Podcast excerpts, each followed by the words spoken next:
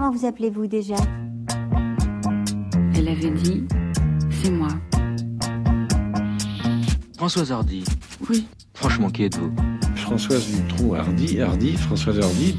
Comme, comme vous me connaissez bien. Comment te dire Qui est Françoise Hardy? Dans dix ans, François Hardy sera encore François Hardy. Bon, alors dites-moi qui je suis. Françoise Hardy sur une scène pour quand? 3-4 ans à peu près. C'est une femme? Qui apparaît, qui disparaît d'ailleurs avec une espèce de magie. Je ne me rends pas compte. Les médias francophones publics présentent Françoise Hardy. Comment te dire Hardy Françoise Hardy. Une série en 9 épisodes de Didier Varro. Voici donc Françoise Hardy. Françoise Dutronc Hardy, Hardy, Françoise Hardy. Moi, elle m'a fait- toujours filé un cafard, mais terrible. Je ne pouvais pas écouter ses chansons. J'avais les larmes qui me sautillaient aux yeux. Et euh, Beethoven aussi, hein, je les rassure. Françoise Hardy, bah, c'est chez Vogue aussi. euh, c'est quelqu'un qui, quand même, euh, écrit très bien, mais elle n'a jamais écrit pour moi. Elle a écrit avec moi, dirons-nous, puisqu'elle a fait. euh, donc. Va pas prendre un tambour. On m'a filé son texte et j'ai fait ça à l'armée d'ailleurs. J'avais fait la musique avant ou après, je ne sais pas. C'est pas si vieux que ça. Enfin, je sais pas. Je, je compte plus les années. Enfin, d'un seul coup, ça va, ça va beaucoup plus vite que prévu. mais- Et donc, euh, c'est vrai qu'elle écrit très très très bien. hein. Les gens s'en rendent pas euh, très bien. Enfin, je sais pas, s'en rendent pas vraiment compte. Mais enfin, si, certains. mais- si, quand même. pas tous, mais elle écrit très très bien. C'est vrai qu'elle a écrit les plus belles chansons d'amour qui existent quand Mm. même. Si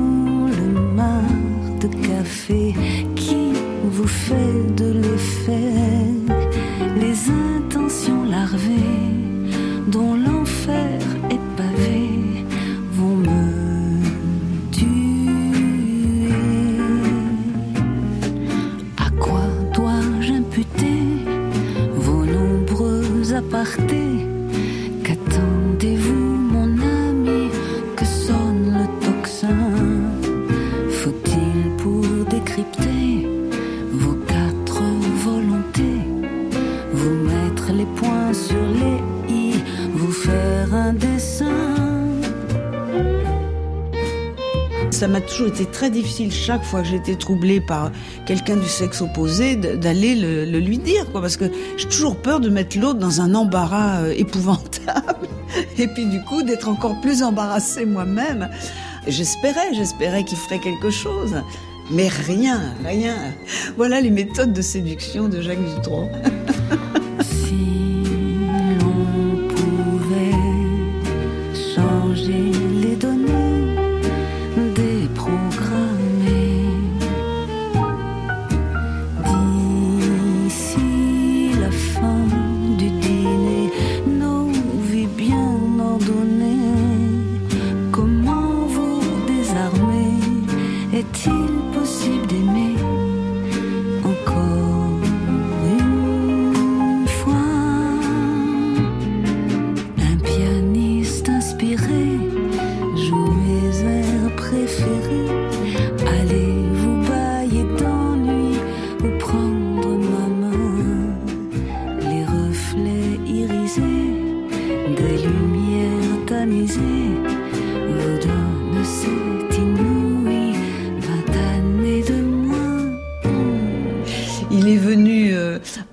Lorsque j'ai traîné la, maison. Il avait été convenu que euh, Jacques viendrait pour la pendaison. Enfin, on n'a jamais pendu la crémaillère, mais enfin, c'était, une figure symbolique comme ça. Puis moi, à cette époque-là, j'étais devenue la reine du cocktail. Je, je connaissais rien à l'alcool, mais enfin, on était dans des drôles d'état quand même. Et donc ce soir-là, bon, évidemment, je, pense qu'on n'a pas lésiné sur sur les cocktails. Et, et donc, euh, et Jacques m'a beaucoup beaucoup parlé, et, et j'ai, j'ai je regrette beaucoup qu'on ait été dans cet état, mais il fallait, sans cet état, on, ne- on- voilà, c'est cet état qui nous a permis, enfin, qui a levé quelque peu nos inhibitions respectives. Mais euh, si j'avais pas été dans cet état, pour une fois qu'il parlait longuement, au moins j'aurais entendu ce qu'il disait, je l'aurais retenu surtout. Enfin voilà, ça s'est passé comme ça. Comment te dire hardi Une série de Didier Varro, épisode 7. Tant de belles choses. Françoise Hardy vient de passer le cap de l'an 2000. Le 21e siècle se lève et marque un retour à ses racines. Et qui dit racines, dit pour elle famille. C'est l'heure aussi de se souvenir des belles choses. Par exemple, de l'ivresse des commencements, de sa première nuit en Corse avec Jacques Dutronc. Qui dit racine dit aussi revenir aux sources de la chanson française avec celle qui a ouvert le chemin.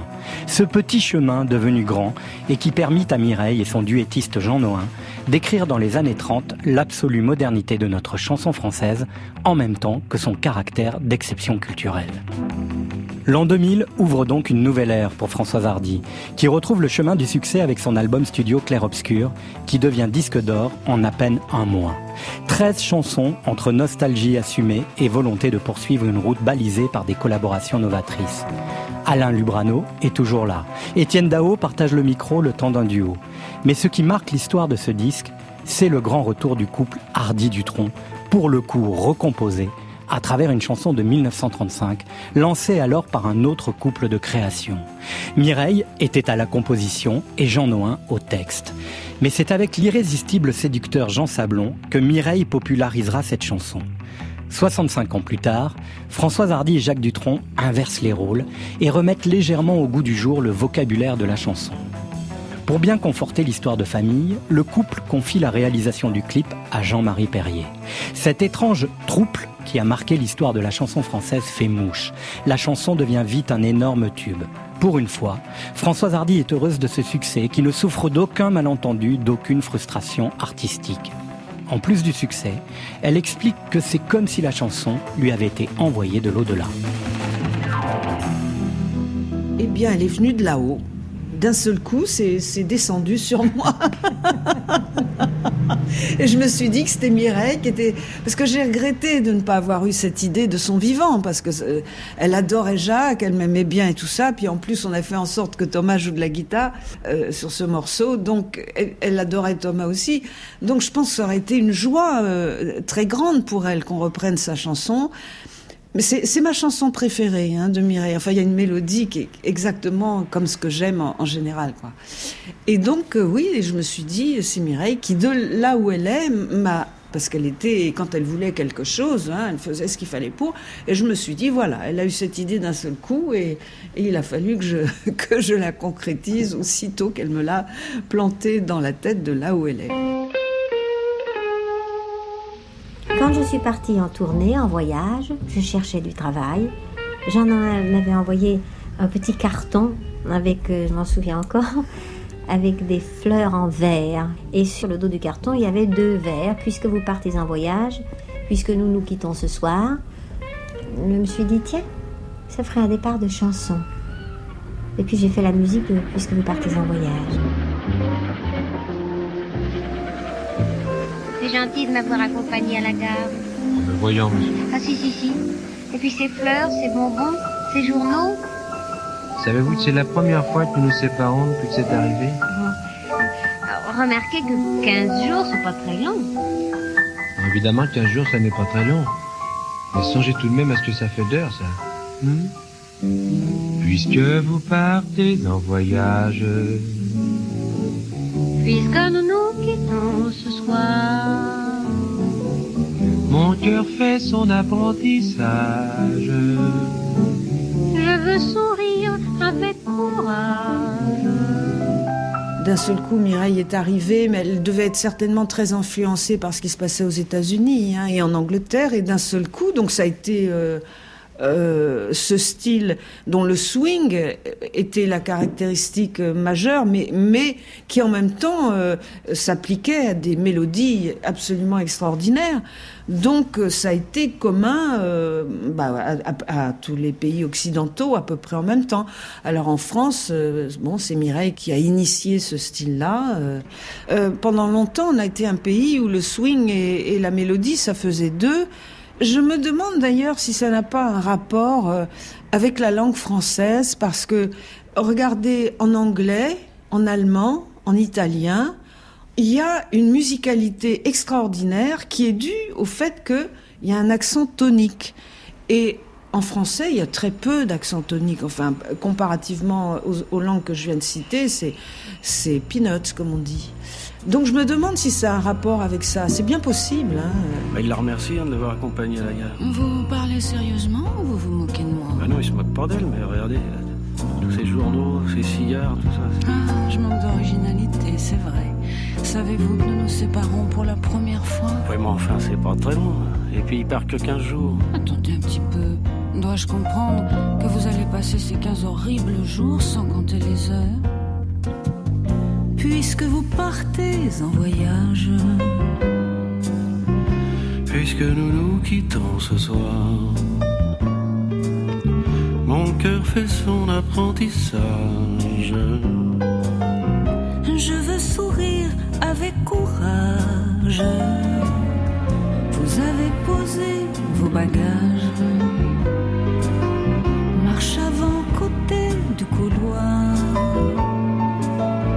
Et pour les grands signaux d'usage,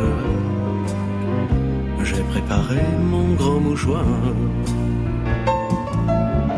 Dans un instant, le train démarre.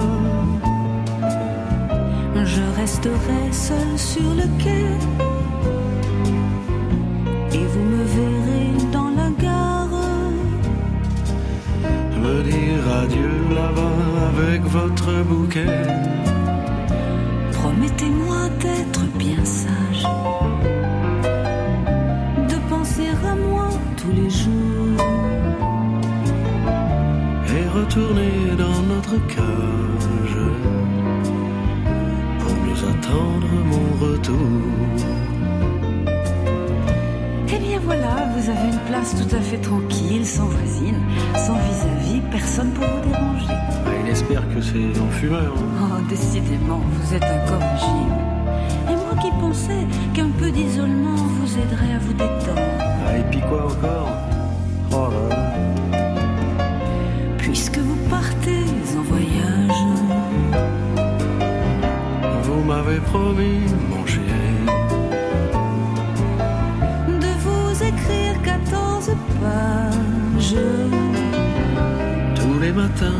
ou davantage pour que je vois votre visage. Baissez la vitre, je vous prie. C'est affreux, je perds tout courage je déteste Paris. Le contrôleur crie en voiture. Enfoiré, il sait pourtant bien que je dois rester, mais je jure que s'il crie encore une fois, moi je viens. J'ai mon amour pour ce bagage tout le reste, on s'en fout.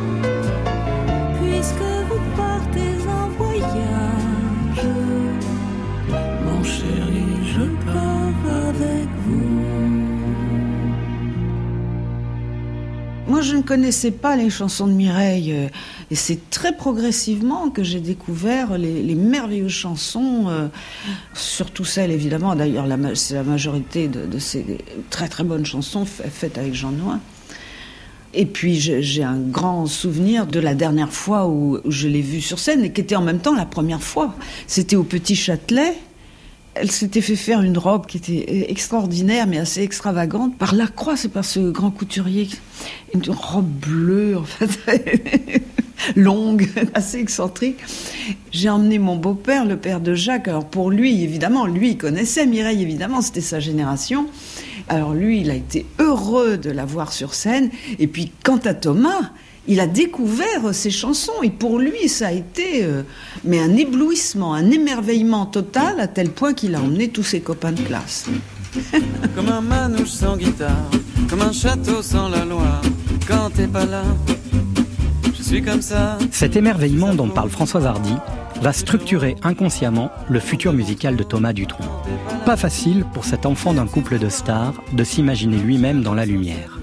Une première guitare, reçue en cadeau au Noël de ses 17 ans et demi, va pourtant peu à peu conditionner son immersion dans la musique.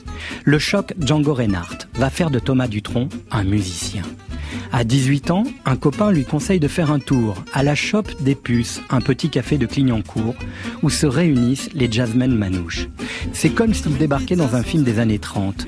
Dans un coin, un vieux mec joue en buvant du whisky, un jeune, lui, improvise sur une guitare rafistolée.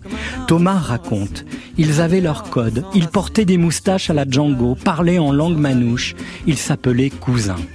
Thomas Dutronc se choisit cette famille et c'est avec elle qu'il apprend à jouer vraiment. Vrai musicien, doué pour le partage, qui ne s'imagine pas alors faire chanteur comme métier. Il sait qu'il doit apprendre et suit l'enseignement d'un autre de ses maîtres, Georges Brassens, qui disait un don sans technique n'est rien qu'une salmanie. Pendant des années, et dans le plus total anonymat, il a donc travaillé et au contact des plus grands guitaristes de jazz manouche, il s'affirme. En 2002, Thomas Dutronc accompagne Birelli Lagraine, l'un des maîtres du jazz manouche. Et en 2007, il publie enfin son premier album, Comme un manouche sans guitare, en ayant bien pris soin de mettre sa maman à l'écart de cette périlleuse entreprise.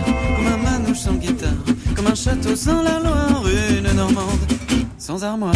Le standard de la chanson, pour moi, c'est mes parents, que je le veuille ou non. Donc moi, j'avais pas envie de devenir chanteur, hein. je voulais être guitariste, et puis après, euh, au bout d'un moment, je me suis rendu compte que c'était quand même compliqué aussi d'être un très bon guitariste. Donc en fait, quand je suis avec d'autres chanteurs, je dis ben non, je suis guitariste. Puis quand je suis avec des guitaristes, je dis comprenez, moi je suis chanteur, comme ça je m'en sors un petit peu. Mais donc euh, ce qui est important, c'est de, de devenir soi-même, de faire des efforts, de bien travailler et de, et de s'amuser. Euh, tout en travaillant et tout en s'amusant, et tout en ne travaillant pas.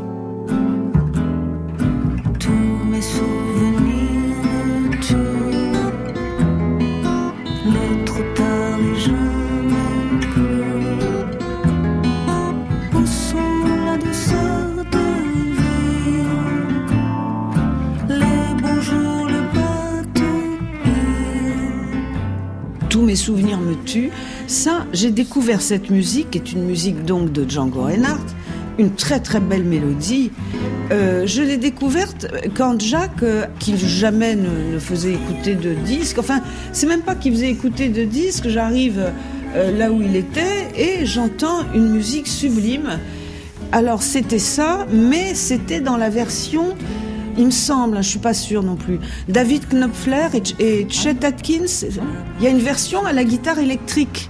Donc moi, la première version que j'ai entendue, c'était une version guitare électrique que j'ai trouvée. Alors, je découvrais le, thème mélodique et dans cette version-là. Ce qui fait que quand j'ai voulu enregistrer cette chanson, j'avais envie aussi que ce soit des guitares électriques euh, derrière, mais euh, à partir du moment où, Thomas en est occupé, c'était hors de question. Il fallait rester fidèle à l'esprit euh, de Django Reinhardt. Et donc ça, ça s'est fait avec des musiciens manouches.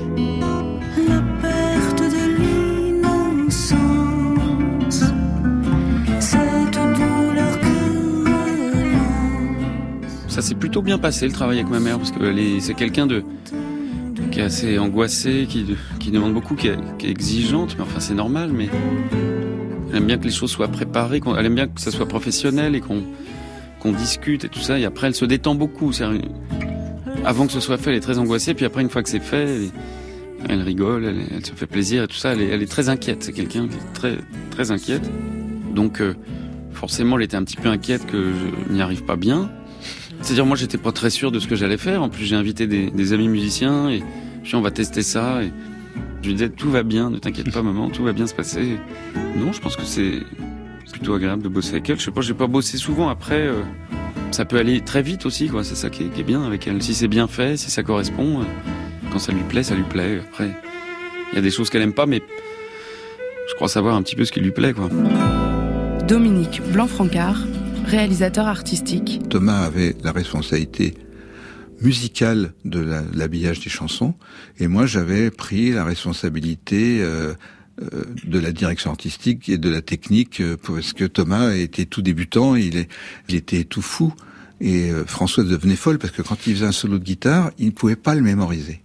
Donc il jouait, il jouait sur la chanson, et puis il jouait à un moment donné, François, mais c'est génial, qu'est-ce que tu viens de faire? Et Thomas disait, je sais pas ce que je viens de faire.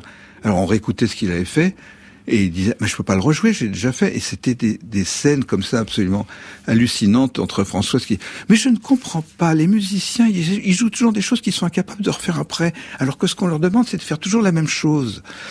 C'est savoureux. Moi, je regrette de ne pas avoir enregistré tous les, tous les éléments qu'on a eu entre les mains, parce que c'était un, un vrai film. Comment te dire Hardy? Une série de Didier Varro pour les médias francophones publics. J'ai eu cette musique que, j'aimais beaucoup, beaucoup. Et puis c'est arrivé au moment où on venait de me faire euh, le diagnostic euh, extrêmement effrayant d'un lymphome. Et donc je ne savais pas euh, si je serais là à la fin de l'année. Et donc j'ai vraiment, j'ai écrit le texte au mois de janvier. Le, le diagnostic m'a été fait en janvier, début janvier. J'ai écrit ce texte pendant tout le mois de janvier. C'est un texte, en fait, dont, je, pense, enfin ça peut être euh, euh, perçu autrement, mais je pense que c'est un texte de spiritualité, en fait, qui exprime ma, croyance euh, assez profonde en un au-delà. Les textes qu'on écrit à partir du moment où ils sont un exutoire aux choses difficiles que vous vivez, que ce soit des d'ordre sentimental ou de tout autre ordre, ça fait du bien de pouvoir faire du beau avec des choses difficiles, oui. Même s'il me faut lâcher ta main sans pouvoir te dire à demain,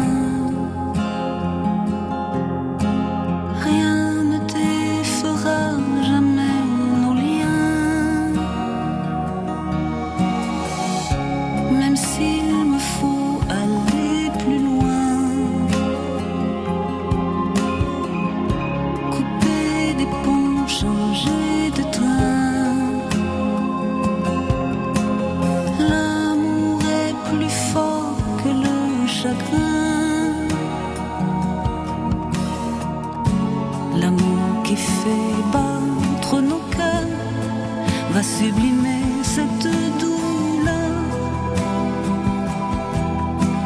Transformer le plomb en or, tu as tant de belles choses à vivre encore. Tu verras au bout du tunnel se dessiner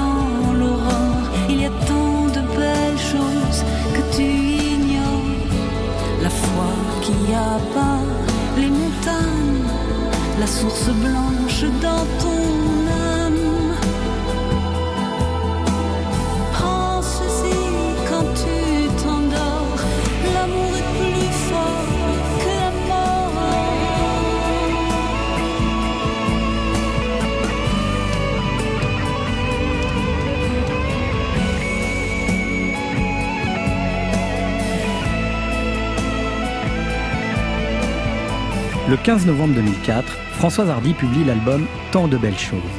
C'est le grand retour de Françoise Hardy, auteur, qui signe sur ce disque nostalgique l'intégralité des textes, à l'exception d'une chanson que lui écrit Benjamin Biolay. Alain Lubrano et Dominique Blanc-Francard sont fidèles au poste de la réalisation artistique, ainsi que Thomas Dutronc, qui fait son entrée dans la cour des grands en co-réalisant quelques titres. Françoise Hardy a 60 ans et poursuit sa quête de l'inaccessible amour. Elle déclare alors, pour faire la promotion de son disque, que nous sommes tous des condamnés à mort, mais que la vie, malgré tout, nous apporte tant de belles choses, qu'elle évoque d'ailleurs dans sa chanson bouleversante, dont on ignorait alors la genèse de l'inspiration. Mais en ce début des années 2000, lorsque vous rencontrez Françoise Hardy, elle ne vous parle plus beaucoup de pop musique ou de chansons. Sa passion nouvelle, c'est une plongée presque adolescente dans le monde de la musique classique. Elle se passionne, en premier lieu, pour les grands solistes, parce que, dit-elle, ils ont tous des vies incroyables et sont bien plus givrés que la plupart des rockstars.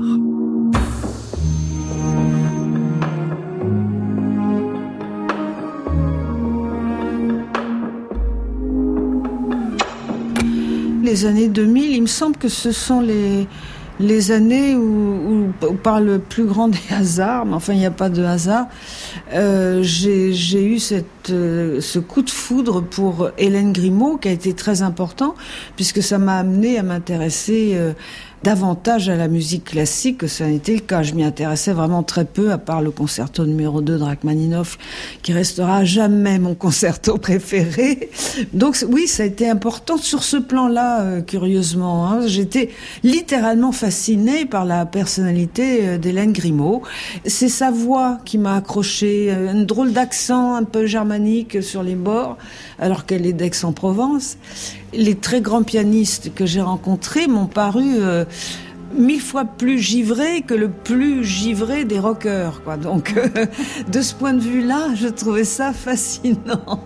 Et puis naturellement, j'étais fascinée par le fait qu'il y a quelque chose de sacerdotal là-dedans, c'est-à-dire que c'est un travail euh, qui ne s'arrête jamais, quoi, de, de toute une vie.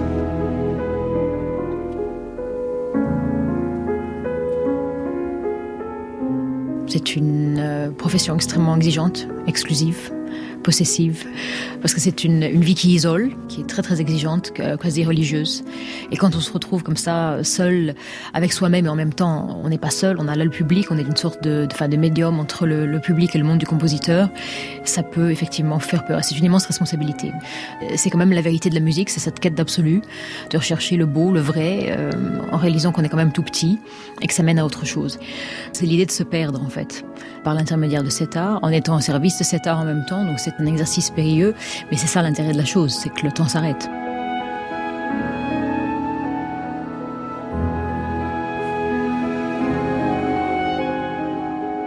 Évidemment, en musique classique, euh, il y a, comme en chanson d'ailleurs, une grande richesse en, en, en, mélodie, en thème mélodique euh, absolument sublime, puisque je suis toujours euh, en quête de, de de ce qui me paraît le mieux sublimer euh, les, émotions, les sentiments euh, de, l'être humain et, et, sa condition euh, totalement tragique.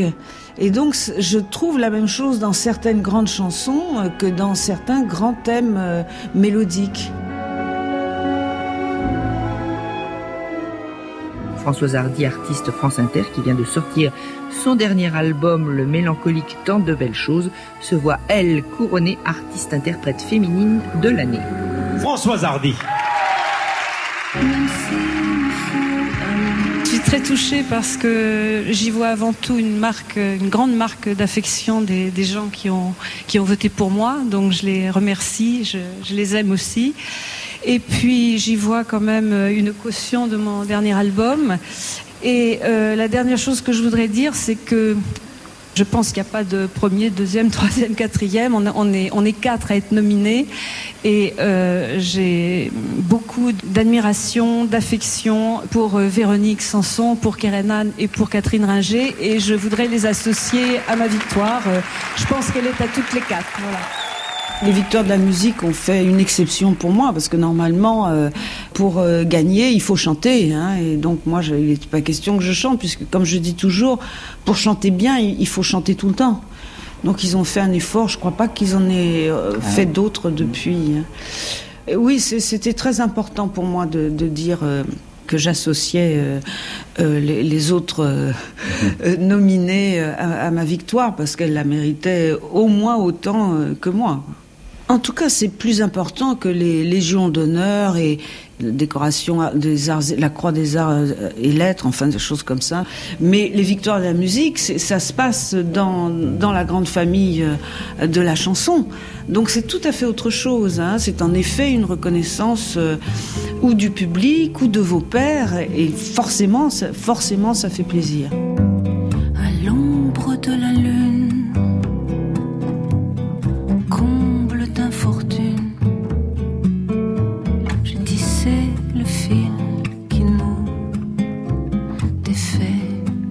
Je comprends qu'elle ait arrêté la scène parce que elle a une forme d'exigence par rapport au son qu'elle entend dans sa tête. Étienne Dao. Et le son qu'elle a dans sa tête, il est très précis. Donc euh, il est dépendant de ce qu'elle entend euh, autour d'elle. Et ce qu'elle entend autour d'elle peut avoir une incidence sur son émotivité. Donc euh, je pense que c'est pour ça que les situations de live en télé ou de live sur scène euh, la paniquent parce qu'elle a plus son son. Elle perd euh, la maîtrise de l'image mentale qu'elle a du son qu'elle peut produire. Je sais pas si je me fais comprendre. Puis c'est une bosseuse, elle prend des notes, tout ça. Elle a vraiment travaillé avant. Chaque fois qu'elle rentre en studio, elle a une idée extrêmement précise de ce qu'elle veut entendre, du son qu'elle doit avoir. Tant qu'elle n'a pas ce son, elle est inconfortable. Mais dès qu'elle a un son qui lui convient, évidemment, il faut très très peu de prise pour que son chant soit absolument parfait.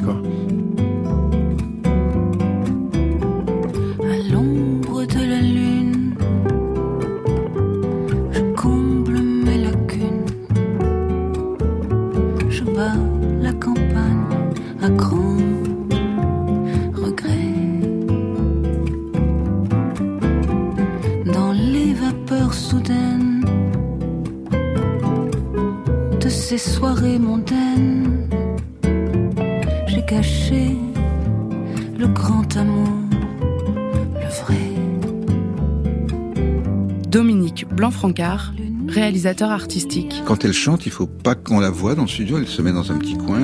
Elle, est dans sa bulle. Elle sait comment elle veut faire son travail. Elle veut pas qu'on la regarde faire. Au début, c'est hyper bizarre parce que elle essaye plein de choses avant d'avoir capté comment elle doit se placer dans la chanson. Et d'un seul coup, au moment où on s'y attend pas, elle balance deux prises qui sont absolument insensées. Je pense que c'est une performeuse interne.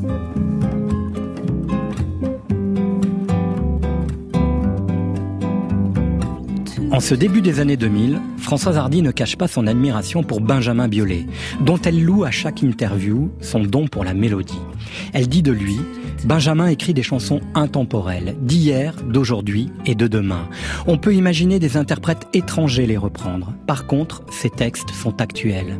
Il a un art confondant pour jouer avec les mots. Accessoirement, il crève aussi l'écran, le petit écran. Elle décèle même un lien entre Serge Gainsbourg et lui, surtout dans sa façon qu'il a d'écrire pour les femmes, doublée d'une attitude semblable. Mais le plus important est ailleurs. Françoise Hardy dira Lui, moi et aussi d'autres amis proches comme Kerenan, Étienne Dao, sommes des hivernaux, en nostalgie perpétuelle du printemps.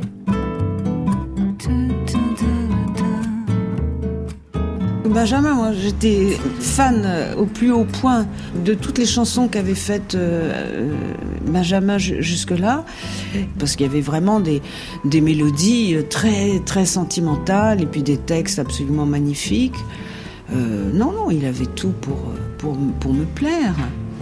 Donc Benjamin venait de temps en temps me voir et, il m'avait apporté cette chanson à l'ombre de la lune. Ce qui m'a plu dans cette chanson, c'est qu'elle était différente de, ses autres chansons. Je trouvais que en l'entendant, on ne pouvait pas deviner que c'était une chanson de, Benjamin.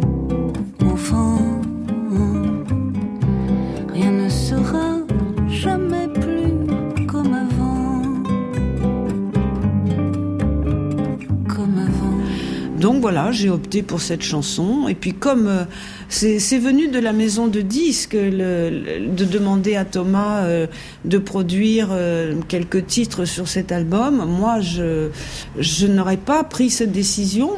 Être guitariste et être producteur sont deux choses extrêmement différentes.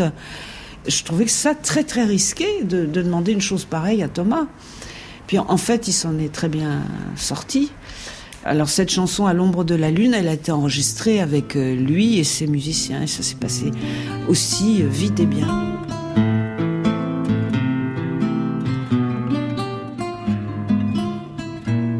Ma mère, c'est ma première fan, quoi. Elle suit tous les trucs, elle va regarder tous les machins sur YouTube. Ah, mais t'avais un bon son hier, comment ça se fait, machin? Mais euh, elle est très difficile, quoi. C'est-à-dire quand elle vient me voir en concert, je sais que je pense à elle, je me dis bon, attends, alors il y a ci, il y a ça. Enfin, mon premier album, je, je- elle savait même pas que je chantais parce que je me suis dit sinon ça va être un cauchemar. Je lui ai donné l'album, il était fini. Je lui ai dit là, tu peux rien me dire parce que c'est fait, quoi. Il y a rien, y a rien à refaire. Et la première écoute, elle était catastrophée par plein de trucs. Et la deuxième, elle dit ah bah non, en fait c'est bien. La troisième, elle dit j'adore. Enfin, et, euh, et elle est hyper drôle, quoi. Elle dit des mots. euh, elle est assez euh, impitoyable, mais avec tout le monde, quoi. C'est-à-dire qu'elle est- elle aurait jamais pu faire carrière dans la diplomatie. Elle a une franchise qui est, qui est parfois. Moi, je suis habitué parce que j'ai, j'y ai eu droit quand je lui montrais mes rédactions en sixième, euh, septième. Elle lisait le truc, elle, prenait un air atterré. Genre, elle faisait pas du tout l'effort de, genre d'être maternelle. C'est comme les parents font. Enfin, moi, j'ai vu des parents, euh, ils font ah c'est bien mon petit. Tu vois, ils font genre, ils s'adaptent à l'enfant. Moi, si elle regardait le truc, elle lisait comme si j'étais un adulte. Oh mais on peut pas dire ça. Je suis vachement inquiet sur ton intelligence, ton état mental. Comment on peut dire un truc pareil? Puis là, cette faute d'orthographe, genre, c'était. Du coup, après, j'ai fait mes devoirs tout seul. euh, À partir de la sixième, j'ai plus jamais travaillé avec elle. Donc, si on veut travailler avec elle, faut arriver à quelque chose de bien blindé quand même. Faut être un peu blindé, mais une fois qu'on sait ça, on peut travailler avec elle.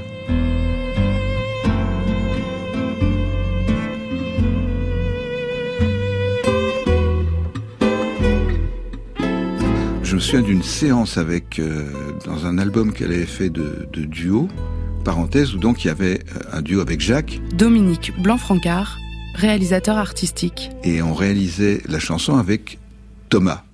Et donc se retrouver dans le studio avec Thomas, Jacques et Françoise, ça fusait dans tous les coins. C'était euh, François Hardy parlant à Jacques Dutronc en appuyant sur le micro d'ordre en disant Mon futur veuf, est-ce que tu pourrais refaire cette phrase mieux, s'il te plaît? Et avec Thomas, dit Non, arrêtez de vous battre. C'était quand même très, très, très drôle, quoi. Ce n'est pas comme l'argent, une monnaie qui sert de placement. L'amour est stable éternel, jamais on lui coupera les ailes. L'amour, ce n'est pas comme le charbon, vous en épuisez jamais le filon. Un matériau de construction.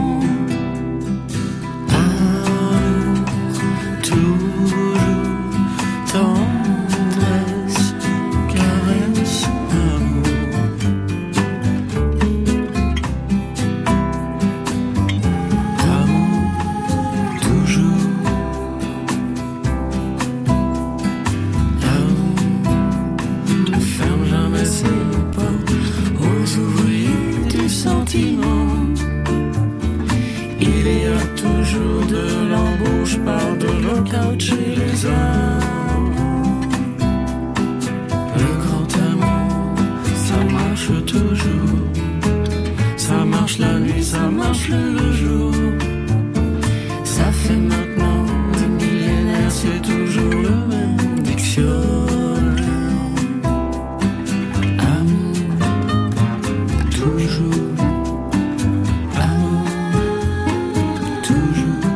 Comment te dire Hardy? Une série de Didier Varro pour les médias francophones publics. J'avais caressé euh, brièvement l'idée de faire un album de reprise avec Jacques, ce qui aurait été tout à fait euh, intéressant à faire, en tout cas pour, pour lui et pour moi. Et, euh, enfin, j'espère pour lui. Et puis, je me rappelle, j'étais allée euh, au Casino de Paris pour écouter euh, Alain Souchon et j'étais assise à côté de Patrick Bruel. Et lequel euh, fait miroiter d'un seul coup qu'il allait faire tout un album de reprises. Ah, je me suis dit, bon, ça y est, ça commence les reprises, je peux pas. Parce que. donc, donc mon fantasme s'est arrêté là. Et puis en rentrant chez moi, je me suis dit, mais ça pourrait me donner l'opportunité de rencontrer des artistes que j'ai envie de rencontrer, que je n'ai jamais rencontrés. Et c'est ça qui m'a motivée. À la fin de l'année 2006, Françoise Hardy s'offre une parenthèse discographique avec l'enregistrement d'un album de duo. Une fois de plus, l'artiste toujours iconoclaste dans ses choix surprend son monde en choisissant quelques partenaires qui détonnent. Il y aura Alain Delon, mais aussi et surtout Julio Iglesias, qui permet à Françoise Hardy de retrouver le sommet du top album avec la reprise de Partir quand même, et qui offre à Julio Iglesias son premier et seul tube sur l'antenne de France Inter.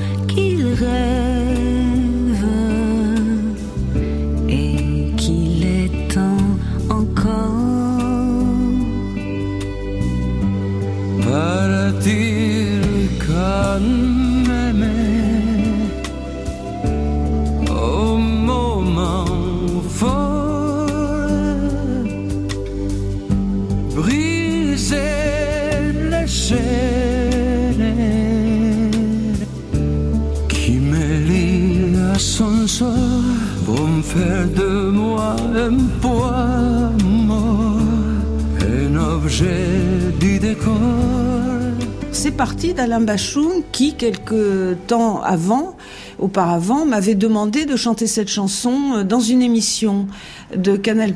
Alors comme c'était du direct et que pour faire du direct, il faut vraiment chanter tout le temps, donc j'avais refusé. Et puis quand il a été question de cet album de duo, j'ai repensé à ça.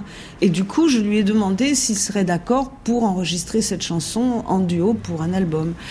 J'ai l'impression qu'il y a eu un état de grâce ça arrive, hein, euh, enfin d'avoir cette impression, et puis que ce soit vé- véritablement le cas, parce que on arrive euh, en studio, on n'a jamais chanté la chanson, on ne sait pas ce qui va se passer. C'est quand même un avantage euh, de, de chanter avec l'autre duettiste, parce que la façon dont il chante va influencer la vôtre. Et, et si j'avais dû chanter seul dans mon coin, je n'aurais pas chanté de la même façon que en répondant euh, à Bachung. D'abord, il est arrivé bien avant l'heure qu'on lui avait dite. Et un peu comme un animal, euh, il, il fallait qu'il fasse son territoire. et, et donc, pendant qu'on était euh, dans la cabine du son, lui était dans le studio, il se baladait de ça, et les micros étaient ouverts, ce qu'il ne savait pas, moi non plus d'ailleurs. Et d'un seul coup, on l'a entendu dire Je suis bien là.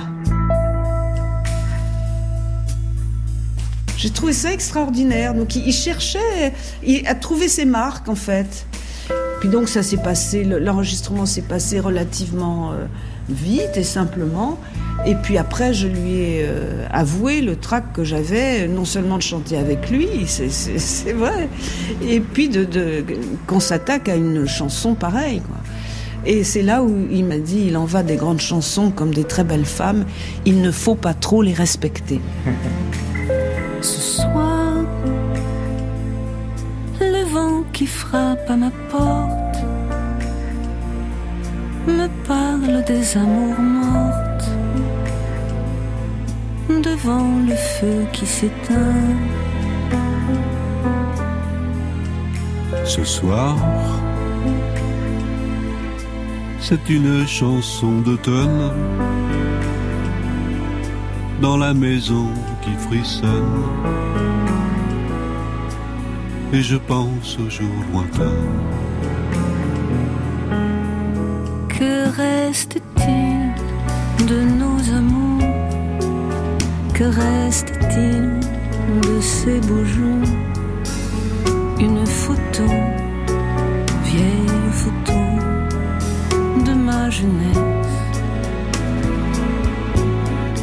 Que reste-t-il des billets doux, des mois d'avril, des rendez-vous, un souvenir qui me poursuit? Sans cesse. Bonheur fané, cheveux au vent, mais rêve De tout cela Dites-le-moi. Un petit village, clocher, un paysage si bien caché. Et dans un nuage, le cher visage de mon passé. Dans cet album vidéo, il y avait Dominique Blanc-Francard, réalisateur artistique. il y a eu une séance absolument fabuleuse entre Françoise et Alain Delon, qui n'est pas un chanteur, et donc Alain lui disait, Françoise, il était hyper fan de Françoise, Françoise, je ne sais pas si je pourrais démarrer, alors euh, faites-moi un geste quand je dois partir, et elle, vicieusement lui donnait un grand coup sur l'épaule chaque fois qu'il il devait chanter. Et, et euh, il s'en est très bien sorti. C'était amusant. Il y avait quand même des trucs, euh, le duo avec Julio Iglesias. On l'a pas enregistré parce qu'il l'a enregistré chez lui en Espagne. Mais euh, c'est vrai qu'elle a réussi à faire de cet album un moment de récréation euh, qui est assez réussi. Les pays sont faits de morceaux qui ne se joignent plus, mademoiselle Brown. Où on court dans la rue pour sauver sa peau, mademoiselle Brown. Où les amants crèvent sur les ponts comme des pigeons, tirés par les cons. Où on ne dort que d'un œil, si insomniaque est le deuil. Mais si j'ai pensé à lui, c'est parce que justement, je le percevais comme quelqu'un de très. côté sulfureux aussi qui m'a- m'amène à ça. Comme quelqu'un de très noir, de très sombre, de très noir. Et je, je m'étais dit que ce serait formidable si Alain Delon acceptait de me. Enfin voilà, de participer euh, à ça. Barbare, moderne style, européen, petit tordu, l'imminence de nos peurs. Mon Dieu, mon Dieu. Il est arrivé pile à l'heure avec un bouquet d'anémones blanches parce que c'était un 9 mars, donc le jour de ma fête. C'est incroyable parce que moi-même je n'y pensais pas. Et puis après, il a demandé que je reste parce que moi j'avais fait la voix avant parce qu'alors là euh, euh, faire ce duo avec lui, c'était vraiment au-dessus de mes forces. hein. Il m'impressionnait beaucoup trop. À la guerre comme à l'amour, il faut cueillir tel quel le prochain jour. Et dans l'absolu de l'horreur, exprimer la secrète douceur de toute blessure à mort qui n'est pas là encore. Et donc, euh, il a demandé à ce que je reste à côté de lui pendant tout l'enregistrement et à ce que je lui fasse signe chaque fois que c'était à lui de partir. Voilà ce que j'ai fait. Donc, je trouvais que c'était une situation absolument surréaliste et j'adore les situations surréalistes.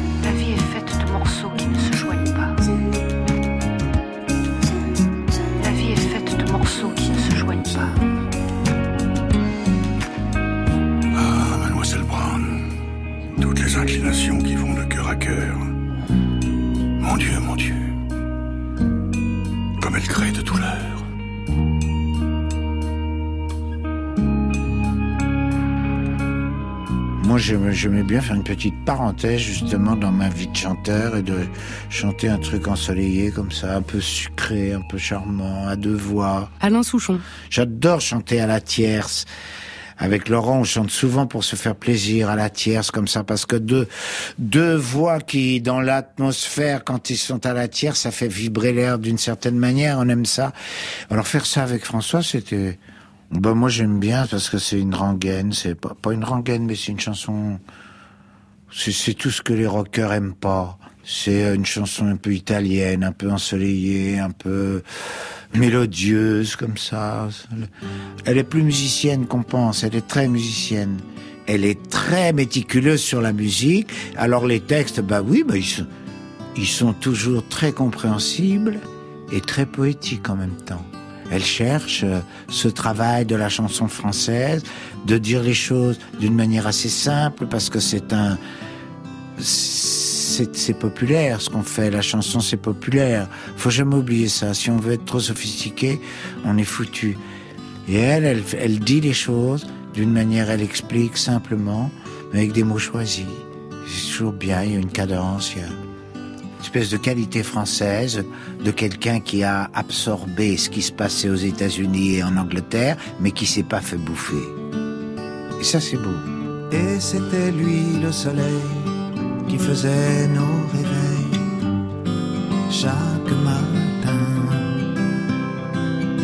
Et la mer était belle, et nous courions vers elle, main Et puis nous marchions sur la plage, tu cherchais des coquillages comme un enfant. Les mettant à mon oreille pour entendre, je me rappelle l'océan dedans. Soleil, je t'aime, et pour toujours tu es fidèle,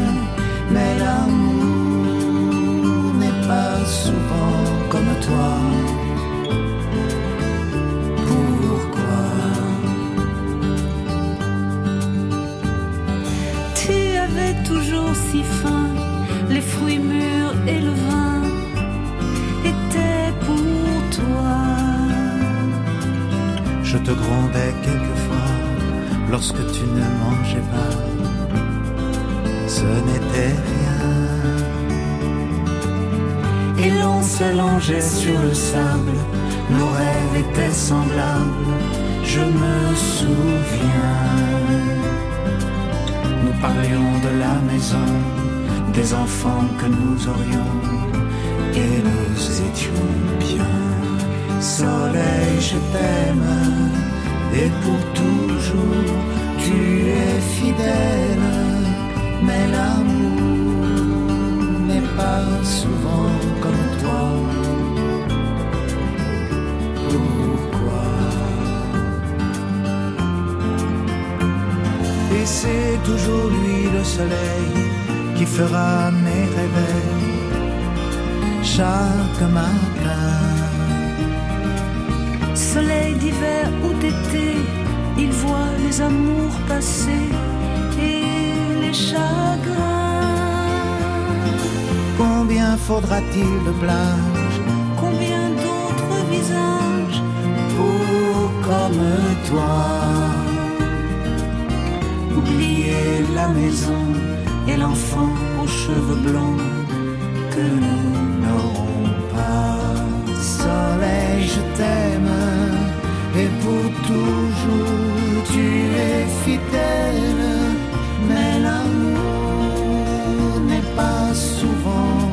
toi. Pourquoi? Soleil, je t'aime et pour toujours tu es fidèle,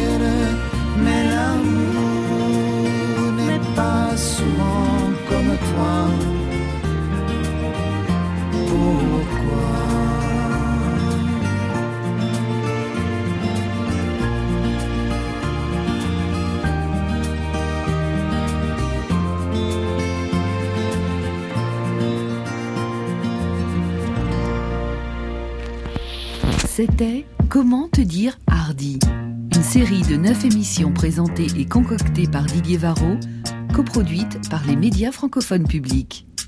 À la réalisation incroyablement hardie, Fanny Beauhuon.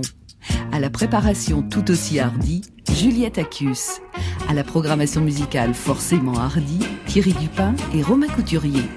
Avec les archives et les pépites sonores tout en hardi de Lina et avec un remerciement évidemment hardi et tendre à la fois pour sa bienveillance, sa disponibilité, son humour et tous ses si beaux souvenirs à Françoise Hardy.